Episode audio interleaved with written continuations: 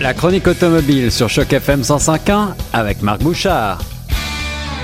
Sur les ondes de Choc FM 105.1, vous êtes peut-être au volant, cela va vous intéresser, c'est la chronique automobile avec euh, mon ami Marc Bouchard. Salut Marc. Salut mon cher. Marc, euh, la semaine dernière, tu étais à Ottawa pour essayer une série de véhicules de chez Toyota en mode hybride Ouais, ben en fait, ce qu'on a fait, c'est qu'on était là pour essayer les rouages intégraux des véhicules hybrides. Parce que les gens ont souvent tendance à avoir peur en disant ben, écoute, un hybride intégral, ça se peut pas, c'est pas aussi efficace, ça ne fonctionne pas aussi bien. Euh, donc, Toyota a décidé de nous faire la preuve, en fait, que ces véhicules étaient tout aussi efficaces dans différentes conditions. Évidemment, euh, au moment où on se parle, la neige est plutôt fondue. Ouais. Euh, en tout cas, la plupart est fondue quand on est allé la semaine dernière, il y avait quand même une bonne couverture de neige, mais dans la journée, il a fait 12 degrés. Donc, ça fondait au fur et à mesure. Alors, comme je disais à la blague, on a commencé le matin dans la neige et on a fini en water polo en après-midi. Eh oui, mais bon, ce sont des conditions qu'on connaît bien ici au Canada et, après tout, euh, c'est là où on a euh, souvent besoin justement d'un véhicule euh, quatre roues motrices. Alors, Toyota, c'est un peu le, pionnier en matière d'hybridation. comment est-ce que la marque a géré justement le, le 4x4 et l'hybride?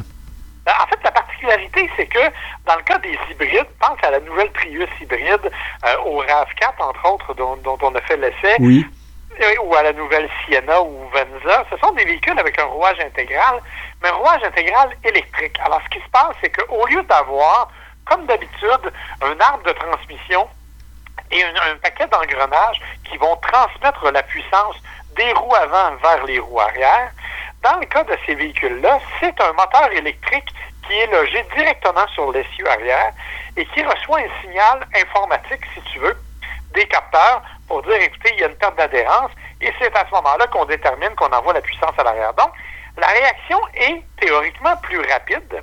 D'accord. Avec un véhicule hybride comme ça.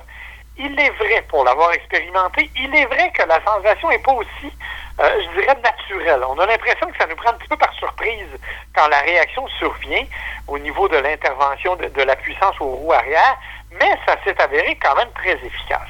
Et pour nous le prouver, en fait, Toyota nous avait amené quelques, quelques je dirais, quelques trucs, quelques compétitions amicales, si tu veux. On avait, entre autres, les quatre modèles de RAV4. Pourquoi je parle de quatre modèles? Parce qu'il y avait un RAV4 sur place qui n'était que traction avant, donc sans rouage intégral. Intéressant, on peut comparer comme ça l'efficacité du système. Oui, d'ailleurs, je, t'invite à aller sur ma page Facebook.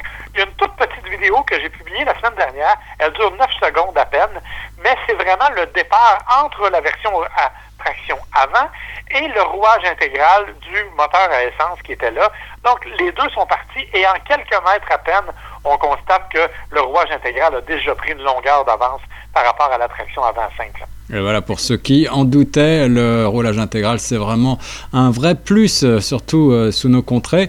Alors, qu'est-ce que ça donne un, RAV4, par exemple, justement, avec euh, ce roulage intégral et ce système hybride? Est-ce que c'est beaucoup plus lourd que le ben, RAV4 en fait, normal? C'est plus lourd, mais ça réagit tout aussi rapidement. Et dans les faits, littéralement, on était plus efficace en version électrique qu'en version traditionnelle. Donc, on a vraiment comparé et on nous avait amené, comme je te dis, les quatre RAV4. Donc, moteur à essence traditionnel avec rouage intégral, moteur à essence traditionnel sans rouage intégral. On avait un moteur, un RAV4 hybride, donc moteur à essence et motorisation électrique.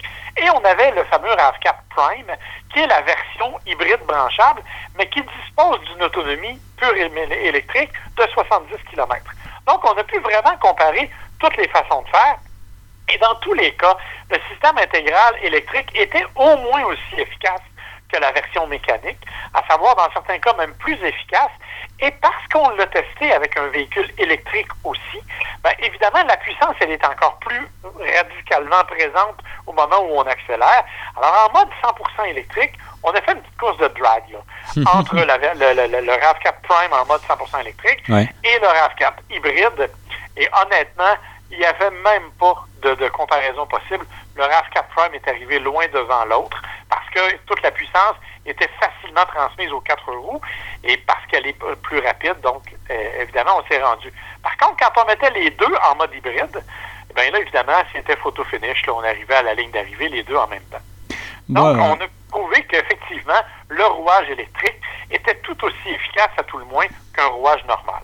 Ça, c'est un, bon premier point. Qu'en est-il, Marc euh, Maintenant, euh, on a parlé du poids qui est un petit peu supérieur. J'imagine qu'il faut débourser un petit peu plus aussi pour ces modèles hybrides il faut débourser un peu plus. Dans certains cas, en fait, il n'y a pas d'autres versions non plus. Ben, c'est-à-dire que, par exemple, si on prend la Prius, elle est disponible en rouage intégral ou pas. Mais bon, c'est, il n'existe pas de version à essence. Donc, oui, évidemment, la gamme de prix est différente. Par contre, ce qu'on a fait aussi, et ça, c'était plutôt amusant, c'est qu'on nous a fait faire justement des courses de, encore une fois, des courses d'accélération entre la Toyota Prius, par exemple, et la euh, Toyota 86 qui est la petite sportive. Mhm.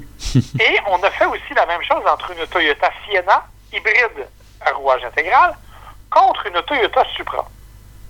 Et là, la Supra, bien entendu, 382 chevaux contre une, mini fourgonnette.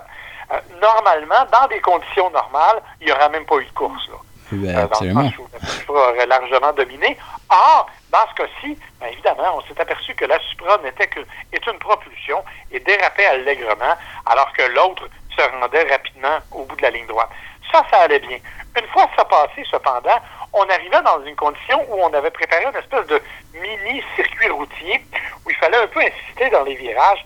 Et encore une fois, euh, oui, bien sûr, la Supra, c'était beaucoup plus agréable, c'est-à-dire qu'on s'amusait à se laisser volontairement déporter pour s'amuser un peu, mais euh, c'était beaucoup plus efficace, tant avec la Prius qu'avec la Sienna, pour parcourir ce circuit-là. Donc, honnêtement, le rouage intégral électrique, il fonctionne, il est moins, je l'ai dit, organique, on le sent moins au niveau, de, je dirais, des tripes quand on conduit, mais il est très efficace. Et on a terminé la journée dans un sentier, dans une carrière, où, bon, il y avait quand même assez état de neige pour que la Prius serve littéralement de charrue. C'est-à-dire qu'on mhm. était capable de gratter le sentier avec la, Prius, mais jamais elle n'est restée prise, pas plus que les autres modèles. Euh, donc, honnêtement, ça m'a étonné. C'est pas, euh, encore une fois, ce n'est pas la règle d'or. Il, il, y avait des bons pneus, il y avait des conditions idéales pour ça, bien sûr, mais on a prouvé qu'effectivement, le rouage intégral sur les véhicules hybrides était au moins aussi efficace qu'en version, euh, disons, traditionnelle. Eh bien voilà, au moins euh, un, test grandeur nature qui euh, méritait d'être d'être fait. Marc, pour terminer, évidemment, la, sobriété, c'est aussi un des critères lorsqu'on achète un hybride. Est-ce que tu as noté une belle différence? Ah ben oui, ben en fait, on n'était pas dans les conditions pour les tester, malheureusement. évidemment, on était strictement dans les stationnements.